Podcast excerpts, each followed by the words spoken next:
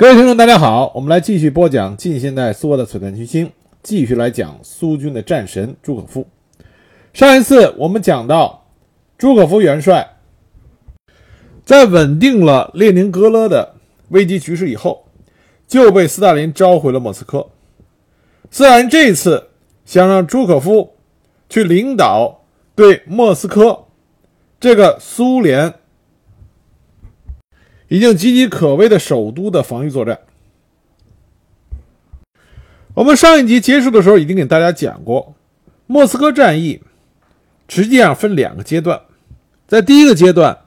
苏联红军无论从人数和装备上都处于劣势。这个期间，苏联红军是发挥着坚韧不拔的顽强精神，对德军的疯狂进攻进行了锲而不舍的防御。这才为第二阶段彻底扭转战局打下了基础。有很多朋友在评价朱可夫元帅的时候，强调的是朱可夫大纵深作战、气势恢宏的进攻作战、高超的指挥艺术。实际上，我认为朱可夫元帅他最难能可贵的品质，却是他坚韧不拔的这种防御精神，永不放弃。正是他的这种精神。才能够保证苏联和苏联红军在苏德战争刚开始极度恶劣的情况下，能够一步一步的坚持住，为后来的反击和自身部署的调整创造了时间。这才是朱可夫元帅最难能可贵的作为一个军事将领的品质。那么，在讲莫斯科战役之前。我们来讲一下朱可夫和斯大林的关系，因为在苏德战争，呃，苏德战争的早期阶段，斯大林和朱可夫的关系可以算得上非常融洽。斯大林除了在基辅战役上没有听从朱可夫的意见，那么在之后，无论是列宁格勒，还是莫斯科战役，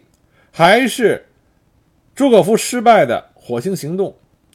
斯大林格勒扭转性的胜利，在这一次一次朱可夫重要的军事行动上，斯大林给予了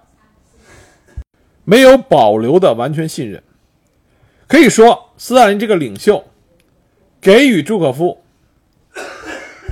彻底放手的指挥权，而朱可夫也用他高超的军事指挥能力回报了领袖的这份信任。那么朱可夫是如何评价斯大林在卫国战争中所起的领袖作用呢？在朱可夫的回忆录里，他是这么评价斯大林的：他说，他总是有条不紊、沉着镇定，允许大家表达自己的观点，喜欢听取别人的汇报，但必须要说到点子上。他这人话不多，也讨厌啰嗦的人。他深知方面军和方面军群军事行动组织的基本原则，并把这种能力归因于自己天赋的才智。自己作为政治领导人的经验，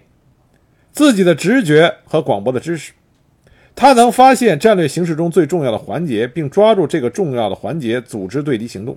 并因此而确保进攻行动的成功。毫无疑问，他是个非常出色的最高统帅。所以说，不要以为朱可夫是世界军事史上赫赫威名的军神，他就对斯大林不屑一顾，完全不是这样。朱可夫心中认可斯大林的领导地位。而且根据朱可夫在战前，也就是大肃反、大清洗时代，他的表现，我们可以知道，朱可夫并不是一个唯唯诺诺、善于奉承、溜须拍马的人。他这个人为人严谨而耿直，要不说说，就不会违背着良心说话。说到斯大林在卫国战争中，无论斯大林有很多的缺点、很多的负面评价，但是在卫国战争的过程中，斯大林表现出了一个国家的领袖应该所具有的那个领导的气质，尤其在卫国战争前期，苏联红军一败再败，莫斯科已经岌岌可危。那么斯大林能够坚守在莫斯科，这是需要无比的勇气的。当德国的装甲军团已经源源不断地抵达莫斯科远郊的时候，这个时候，莫斯科的国家政府机关已经开始后撤。斯大林本来按照计划也应该离开莫斯科，可是他犹豫了几个小时以后，命令他的司机将他送回克里姆林宫，誓死要与城中的居民一同抵抗德军，并且进行了著名的1941年红场阅兵。有兴趣的朋友可以在网上看一下1941年红场阅兵，实际上有纪录片啊，大家可以看一下当时苏联红军的那个士气。正是这场阅兵，让全世界看到了苏联红军永不屈服的豪情壮志。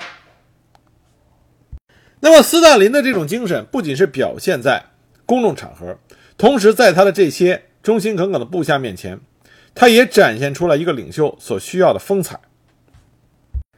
据朱可夫回忆，在莫斯科战役爆发的前夕，他制定防御计划的时候，曾经提出。要将自己的指挥部后撤几公里，并不是因为朱可夫害怕自己的人身安全，而是他认为指挥部太靠前线，容易遭到针对。一旦指挥中枢受损，苏军极易全线崩溃。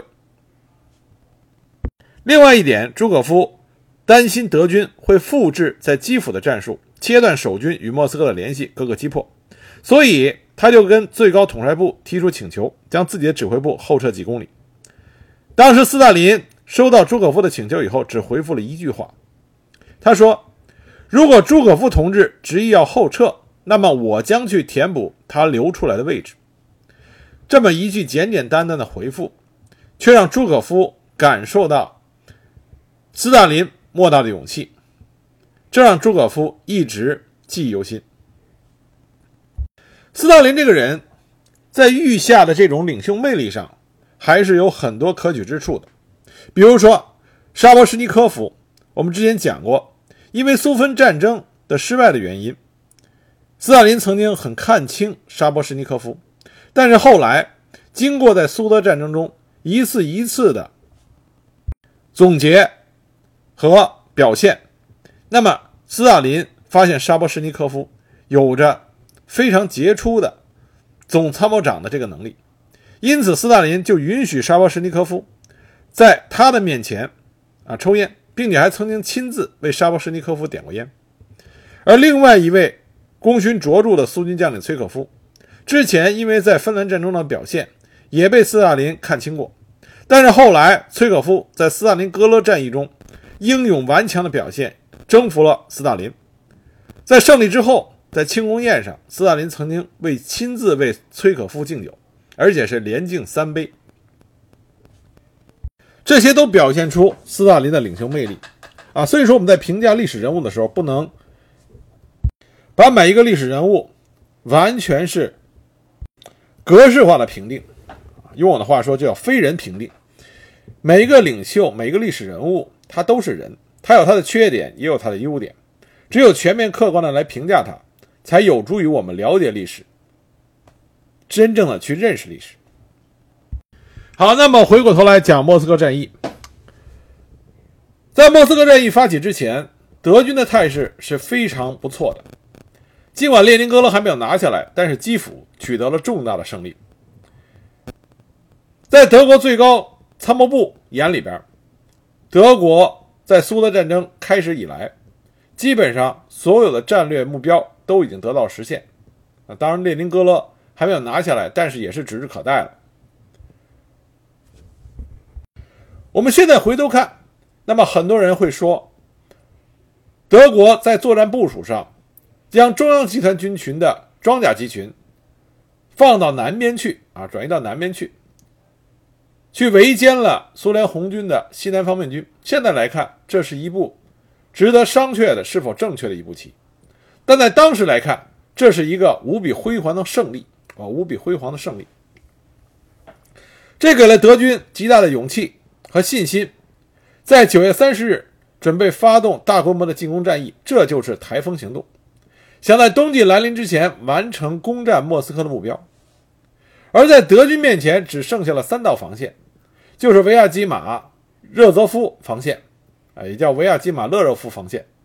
莫扎伊斯克防线和莫斯科外围的三重防啊，和莫斯科外围这三道防线。在台风行动开始之前，德军从希特勒开始，从上到下，都有着极强的信心。比如说，古德里安就说过：“基辅的胜利在一定程度上是一次非常漂亮的战术胜利。虽然我们还有战略，呃，我们还有重要的战略目标在我们面前，但是我们是可以达到预期，完成这个目的。”希特勒也曾经说过：“经过三个月的准备，我们终于有机会在冬季来临前摧毁我们的敌人。所有可以的准备都完成了。今天开，今天开始，我们今年的最后一场战役。九月三十日，台风行动正式开始。为台风行动所参与的德军还是非常强大的，包括第二军团、第四军团、第九军团以及三个装甲集团。”第二装甲集团、第三装甲集团和第四装甲集团，德国空军的第二航空队，总共有超过一百万人，一千七百辆坦克，一万四千门火炮参与了这项行动。但是在空军方面，德国第二航空队实力也不如，已经不如开战之初。德国空军这时候总体上来说，已经有两千三百六十一架飞机遭到了不同程度的破坏。其中损毁了一千六百零三架，损伤了一千零二十八架，而第二航空队这个时候只有五百四十九架飞机可供使用，其中包括一百五十八架中型以及俯冲轰炸机，以及一百七十二架战斗机。那么德国国防军最初的计划呢，是实施两个攻击，第一个是对位于维亚基马的西方面军以及预备队方面军进行双重夹击，第二个是对布良斯克方面军进行一次夹击。以攻占布良斯克之后，要求从莫斯科南北面对该城进行一次快速的前行攻势，包围莫斯科。但是因为连续作战，战线过长，再加上已经进入到苏联的冬季恶劣的冬季气候，德军开始面临连续作战以后后勤补给的问题。古德里安就曾经写过，他的坦克损坏了，没有得到更换，甚至还缺乏汽油。那德国国防军面前的苏联防御部队是什么呢？是三个方面军。他们是从一些已经连续激战数个月、已经筋疲力竭的部队中重新编组出来的。参与防啊参与防守莫斯科的一共是一百二十五万人，一千辆坦克以及七千六百门火炮。而苏联空军在战争初期遭到了重大的损失，但这个时候到了。一九四一年的冬天，苏联惊人的工业生产已经开始转动起来，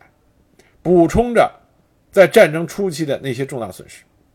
苏联空军已经拥有了九百三十六架飞机用于防卫莫斯科，其中五百七十八架是轰炸机。尽管苏联红军建立了三道防线，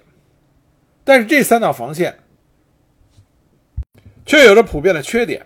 就是大部分部队被部署成一条直线，而后方有很少甚至没有预备队。台风行动开始之后，首先在维亚基马打响，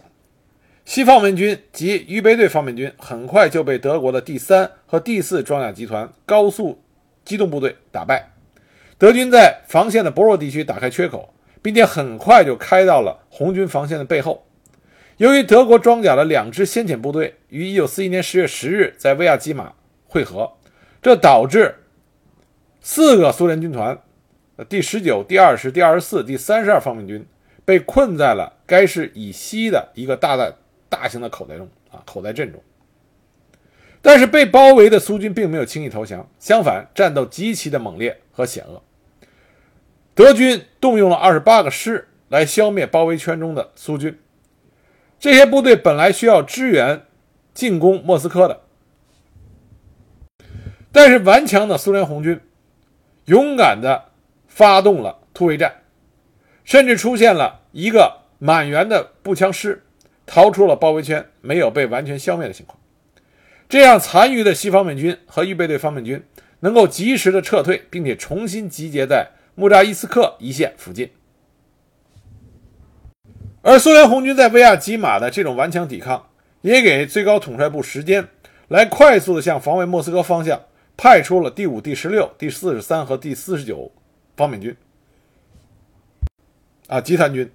进行增援，已经从远东运送了三个步啊步兵师和两个坦克师到达前线。在布良斯克以南，苏军的最初的表现比比维亚基马附近稍好。德国的第二装甲集团对整条前线实施了包围行动，与前进中的德国第二军团会合，并且分别在十月三日和十月六日攻占了奥莱尔和布良斯克。德国空军第二航空队出动了九百九百八十四架次，在十月三号摧毁了六百七十九辆车辆。十月四日，一百架俯冲及中型轰炸机破坏了铁路线，并且阻碍了苏军在苏梅列戈夫库尔斯克地区的军队调动，切断了布良斯克方面军与西南方面军之间的联系。苏联第三集团军和十三集团军在这里被包围，但他们没有投降，军队分为小股逃出了包围圈，撤退到了穆森斯克的中央防线。十月五日，苏军的飞行员发现了德军的摩托化纵队在尤赫诺夫方向急进，而这里到莫斯科之间没有苏联正规军的防守。从十月六日到十二日，尤赫诺夫这一带的穆扎伊斯克防线全部都是靠苏联波多利斯克步兵和炮兵干部学校的学员第十七坦克旅和当地的民警后勤部队在拦阻着德军的摩托化攻势。那么这些早期台风行动中啊，德军的台风行动中顽强抵抗了苏军的战斗，这就牵制了德国第四军和第四装甲集团的二十八个师，为朱可夫在莫扎伊斯克防线重新组织防御赢得了宝贵时间。一九四一年十月七日，德军在这一地区的攻势被阻止，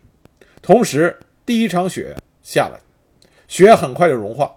这使道这使道路啊满布泥泞。这种现象在俄国、在苏联被称之为“大沼泽地”，这极大的拖慢了德国装甲集团的推进速度，也削弱了士兵和坦克的作战能力。德军第四装甲师在穆森斯克附近就遭到了苏联近卫特别步兵第一军的伏击。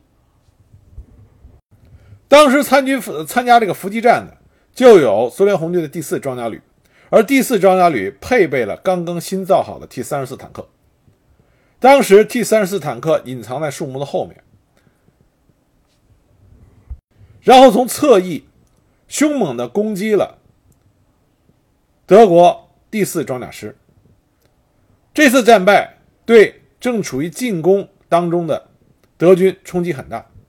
为此还专门下令进行了特别调查。那么在特别调查过程中，古德里安和他的部队发现苏军新型的 T 三十四坦呃 T 三十四坦克几乎不害怕德军的坦克火炮。古德里安在他的回忆录里曾经写过，说他们的德军坦克的七十五毫米火炮只有在打中 T 三十四坦克后面的引擎才能击破它。这个时候，苏联这个庞大的工业巨人，他的实力开始初见端倪。为了击退苏联红军的啊这个反击行动，第二航空队出动了一千四百架次攻击苏军的据点，支援第四装甲师，击毁了二十辆坦克、三十四门火炮以及六百五十辆各种类型的车辆。之后，苏军的大幅呃大规模反攻进一步拖慢了德军的攻势，在古德里安北面展开的用以包围布良斯克方面军的德国第二军的行动。面对着苏军强大的反攻，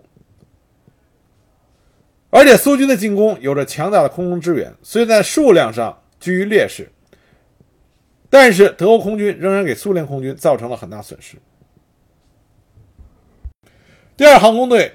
一百五十二架斯图卡俯冲轰炸机，二百五十九架中型轰炸机，阻击着苏联红军的反击，在德国空军强有力的增援下。苏联红军的反冲击啊，反突击被击溃。那么，在台风行动开始的这一阶段，苏军的损失是非常惊人的。根据德军的数字报告，德军在各个包围圈里边共俘获了六十七万苏联士兵。那么后来的调查呢，虽然降低了这个数字，但是依然有限。后来的调查的数字。是俘虏了五十一万苏联红军，这意味着苏联红军减少了百分之四十的兵力。但是红军的强烈抵抗也大大延缓了德军的进攻。一九四一年十月十日，当德军进至莫扎伊斯克防线的时候，发现的是坚固的防御工事以及刚刚到达的有生之啊有生的增援力量。而也正是这一天，朱可夫被从列宁格勒召回来，担任防卫莫斯科的总指挥官。而且不仅仅朱可夫站在了保卫莫斯科的最前线，他的副手是另外一名苏联的军神华西列夫斯基。这两位苏联卫国战争中最厉害的元帅联手，为了保卫莫斯科这个苏联的政治文化经济中心，将和德军展开大战。朱可夫一上任。他立即命令集中所有可用的力量，加强莫扎伊斯克防线。十月十三日，在德军重新前进的时候，结果开始了连续两个星期的秋雨，地面变得极为泥泞。朱可夫把西方面军仅存的九万军队部署在了莫扎伊斯克防线的四条公路要道上，在沃格克拉姆斯克。是罗格索夫斯基中将的十六集团军，这是真正的苏联红军的强军和名帅。在莫扎伊斯克是列柳申科的第五集团军，在小亚鲁斯克呃小亚鲁斯拉维茨是格鲁别夫少将的第四十三集团军，在卡卢加的是扎哈尔金的中将的第四十九集团军。另外，他手里的部队。还有在别廖夫和图拉坚守的伊尔马科夫的第五十集团军。尽管在莫扎伊斯克防线，朱可夫有四个集团军，但是他兵力只有九万人，因为这个四个集团军都经过了战斗，有所损失，这远远不足以阻止德军的进攻。基于这种情况，朱可夫决定集中力量在四个据点。就我们之前提到的驻扎那四个地方，同时朱可夫着手重建在维亚基马地区遭受了重大损失的西方美军。后方莫斯科本身也被改造成了要塞。根据朱可夫的命令，二十万妇女以及青少年不停的工作，在莫斯科周围修建了沟渠以及反坦克壕沟，在没有机械帮助下挖走了将近。三百万立方米的泥土，而莫斯科的工呃工厂也转入了战时机制，电单车的车厂被转换为冲锋枪兵工厂，钟表厂被转变为生产雷地雷的雷管，巧克力工厂生产食品供给前线的官兵，车辆维修站开始用来维修损坏的坦克和军车。可是情况情况啊，并不乐观。一九四一年十月十三日，德军恢复进攻。首先，德军不顾啊，不愿意直接进攻苏军的防线，尝试着向东北面防守较弱的卡里宁以及南面的卡卢加和图拉方向推进，以绕过防线。结果，除图拉以外的其余城镇在十月十四日被攻占。受到这次最初攻势胜利的鼓舞，德军对防线的正啊防线发动了正面进攻。在十月十八日攻占了穆扎伊斯克以及小亚罗斯拉夫维茨，十月二十一日占领了拉纳罗夫明斯克。经过激战，在十月二十七日攻占了沃洛克拉姆斯克。由于侧翼进攻的威胁增加，朱可夫命令后退，将部队撤退至包纳拉河的东面。而在南面，由于莫扎伊斯克防线并没有向南延伸。这处没有任何的苏军集中地，以阻延德军的推进。德国第二装甲集群轻易的就向图拉前进，但是因为恶劣的天气、燃料问题以及被破坏的道路和桥梁，延缓了德军装甲集团的进攻。古德里安的部队在一九四一年十月二十六日到达了图拉的外围。德军的计划是立即攻占图拉，并且向莫斯科附近实施前行攻势。但是由于德军坦克在激战中被苏联的第五十集团军以及平民志愿者所阻碍，对该城的首次进攻失败了。古德里安的部队被迫于1941年10月29日在这座城池前停止了前进。到了十月底，苏联红军仍然在顽强的、不屈不挠的抵抗着德军的进攻。但德军的状态也并不好，他只有百分之三十三的摩托车仍然可以正常使用，步兵师也只剩余百分之三十三到百分之五十的兵力。严重的后勤补给问题阻碍着运送保暖的衣服以及冬装到达前线。两个巨人都是摇摇欲坠，都在看谁能坚持到最后一刻。十月七日，斯大林在红场举行了阅兵，振奋了苏联红军的士气，但这并不能改变实际的情况。虽然有十万名额外的苏军已经增援了克林及图拉，以应付预期中的德军进攻。但苏军的防线仍然非常薄弱。斯大林希望发动一个先发制人的反攻，以攻击德军的战线。朱可夫反对这个计划，他认为缺乏足够的资源实施反攻，大部分反攻将被德军所击退，这会耗尽红军本来用于防卫莫斯科的兵员和车辆。但是斯大林坚持己见，下令发动反攻。攻势只有在莫斯科以西的阿莱克辛取得了成功，在这里，苏军的坦克。给德国第四军予以了重创，这是因为这里的德军缺乏反坦克武器，以击毁新式的 T 三十四坦克。但尽管在阿莱克辛出现了局部的失利，但德军在人力上仍然占有巨大的优势，并且地面部队的数量远超苏联红军。这个时候，德军在参与对莫斯科最后总攻的仍然有九十四万三千人以及一千五百辆坦克。而苏联红军兵力已经衰弱到五十万人和八百九十辆坦克，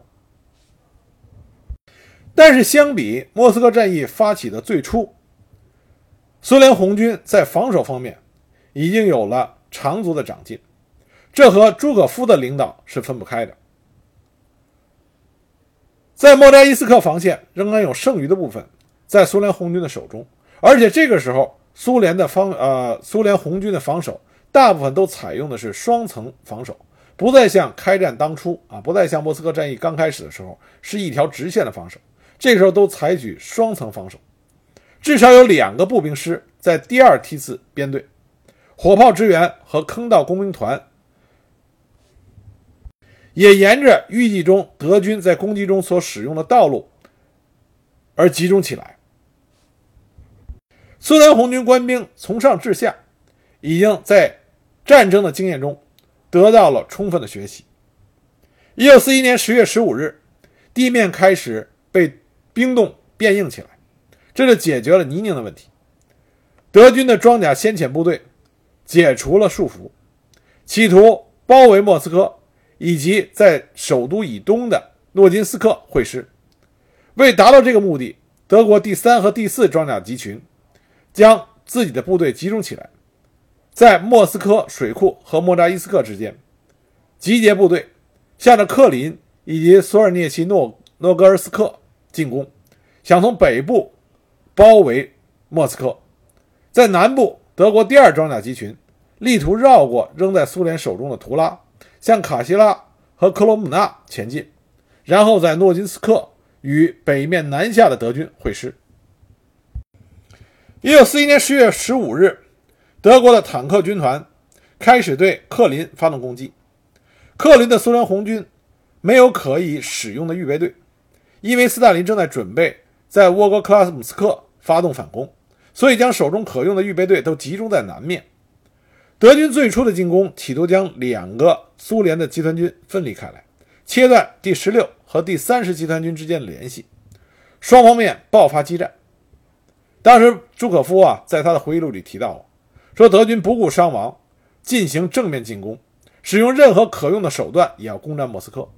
但是，尽管德军做出了很大的努力，但是苏联红军的纵深防御减少了苏军的伤亡。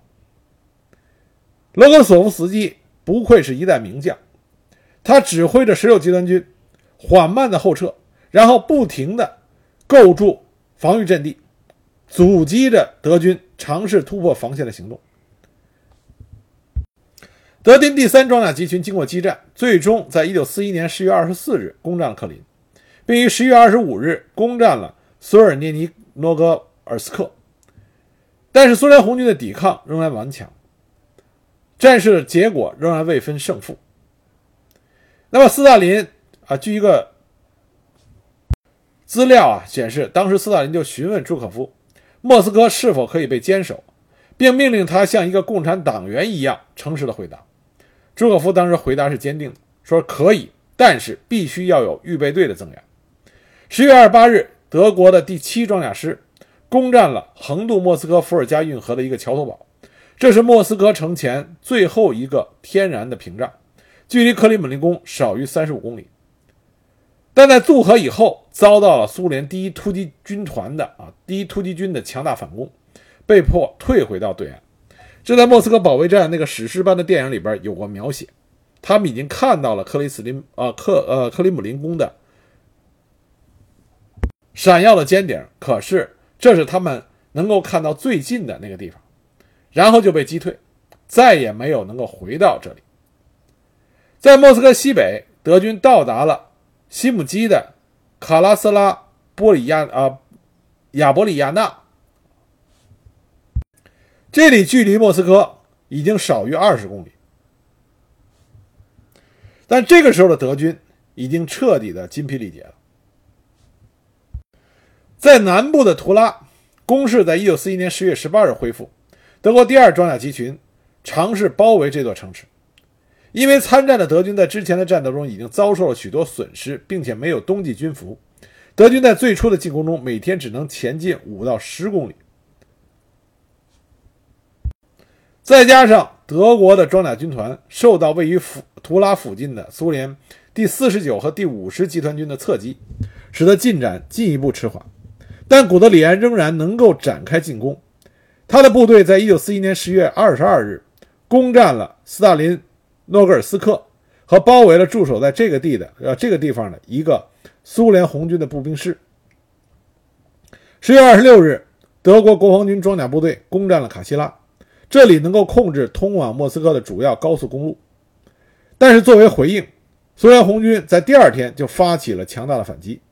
灭别洛夫将军的第二骑兵军，包含一个步兵师、一个坦克旅、两个独立坦克团，在卡西拉附近就阻击了德军的进攻。德国人在十二月初被击退，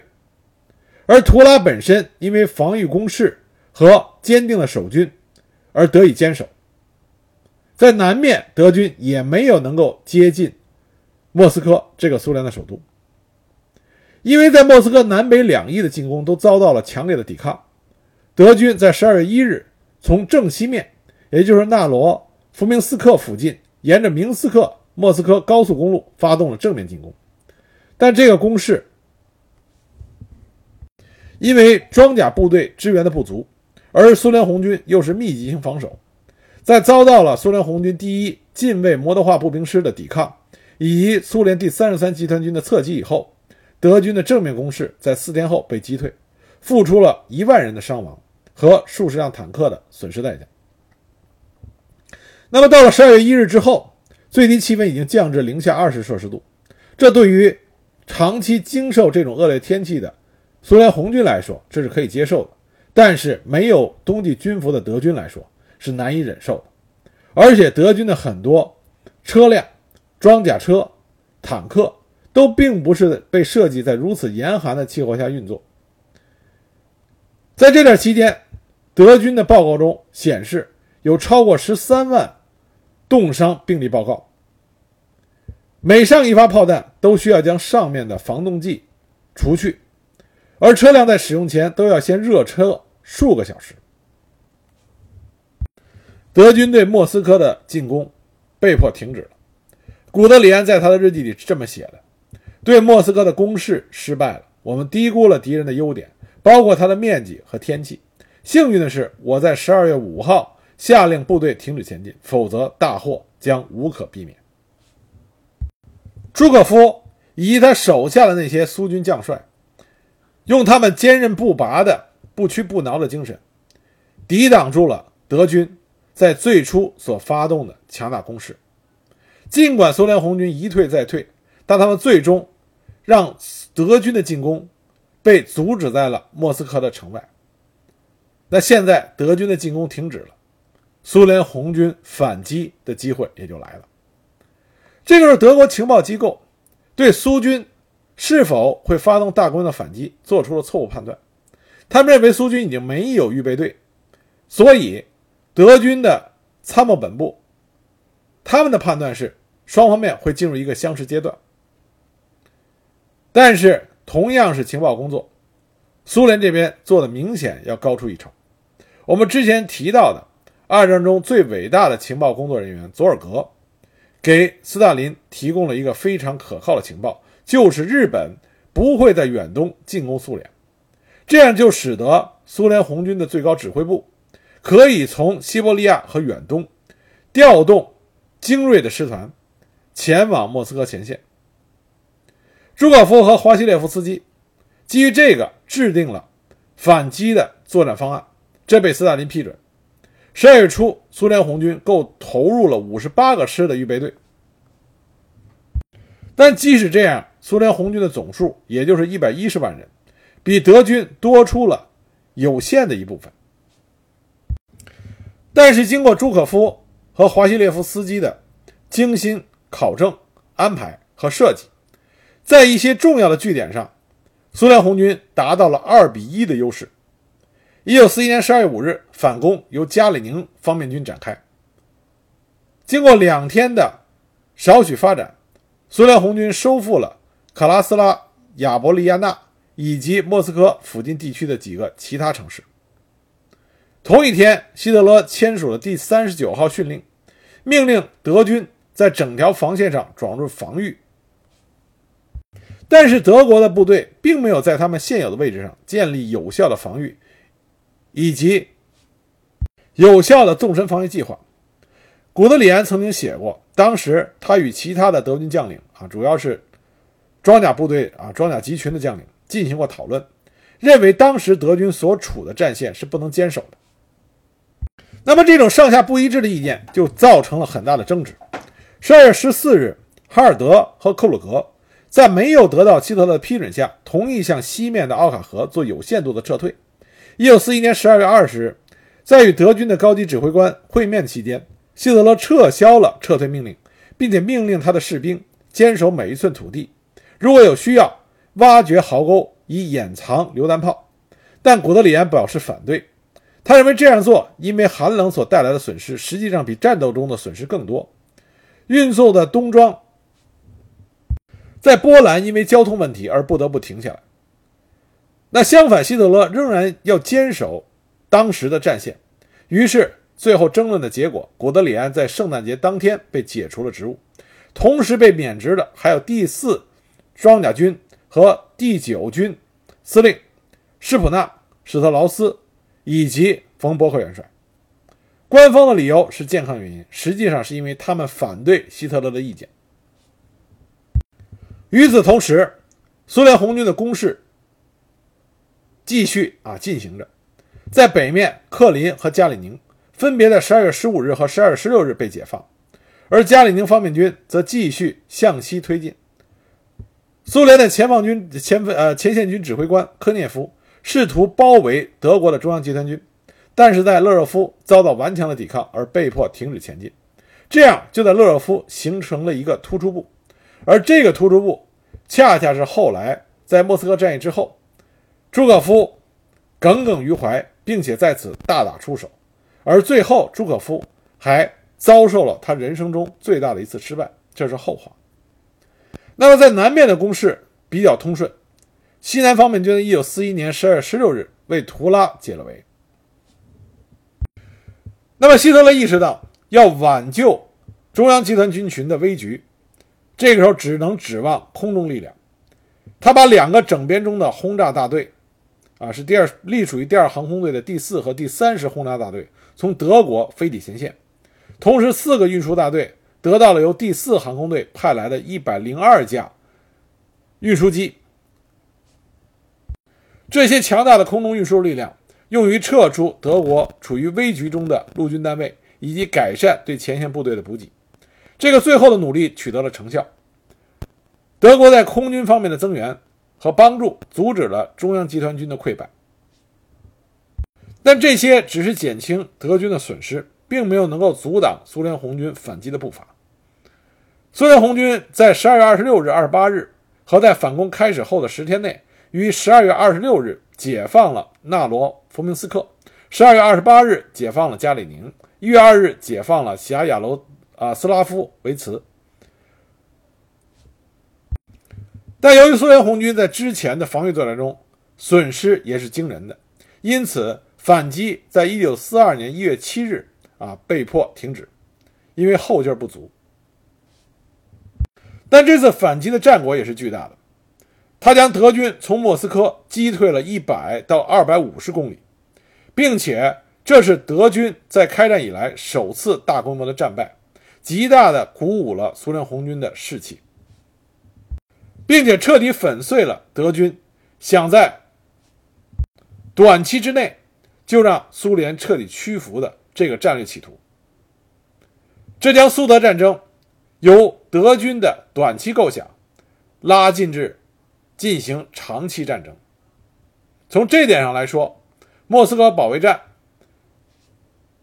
在战略层面上有利于苏联红军。莫斯科战役。对于苏德战争之后的走向有着深远的影响，甚至对于整个德国在二战中的表现有着深远的影响。首先，德军没有能够按照预想，短期之间，短短期之内攻占莫斯科，这使得希特勒极为震怒，也造成希特勒和德军中一批能征善战、具有丰富的军事指挥经验的高级军官产生了隔阂。像古德里安在他的回忆录里就写道：“莫斯科战役没有达到最终的预想，这使得他和元首之间的关系变得冷漠，一种不能消除的冷漠。”莫斯科战役之后，希特勒撤换了三十五位高级军官，其中包括古德里安在内。那么，对于苏联方面，那我们很多的正史宣传都把莫斯科战役。放到一个很高的水平啊，进行称赞。的确，莫斯科战役扭转了苏联红军一败再败的恶劣局面，给苏联红军的士气起到了极大的鼓舞作用。但是，莫斯科战役并没有从根本上改变苏联红军的一个劣势。那么，它另外一个负面作用，就是使得斯大林和朱可夫。包括华西列夫斯基等等苏联的将帅们，他们认为德军会以夺下莫斯科作为他们的主要战略目的。在这种前提下，斯大林、朱可夫他们就非常的把目光集中在了在中部战线所形成的勒热夫突出部，这让斯大林和朱可夫耿耿于怀。而这个突出部的存在，也使得斯大林和朱可夫认为要将苏联红军的主要力量集中在中部，这也使得苏联红军在西南方向的防守处于一个薄弱状态，这就为后来斯大林格勒的会战造成了原因。德国最高参谋部在希特勒的影响下。发现了苏联红军的这个弱点，因此向西南方向发动了蓝色作战计划，这导致了后来的斯大林格勒的血战。虽然最终苏联红军取得了斯大林格勒战役的胜利，但是在斯大林格勒方向的最初，斯大林和朱可夫是犯下了错误的啊，犯下了错误的。而莫斯科方向引起斯大林和朱可夫的重视。这使得苏军的预备队大批的集中在中部，这给北部的列宁格勒、南部的斯大林格勒都造成了深远的影响。那么，朱可夫和斯大林为了拿下勒热夫突出部，那么在勒勒热夫这个区域就展开了一系列的血战，这是二战之中苏德战场比较著名的叫勒热夫血肉磨坊。但是这段历史呢，在勒热夫所发生的缠斗极为血腥，但是被讲的很少。究其根本原因，是因为勒热夫的作战，在很多程啊很大的程度上，导致了朱可夫最大的军事失败。最终，勒热夫战线的稳定还来自于德国国防军主动的撤走，这才缓和了。那里的激烈的战斗形势。那么下一集呢，我就会给大家讲一讲，在莫斯科战役结束之后，朱可夫到底进行了哪些军事上的指挥，这其中包括他对斯大林格勒战役的贡献，以及他所经历的最大的失败——火星行动的失败。这是我下一集会给大家讲的内容。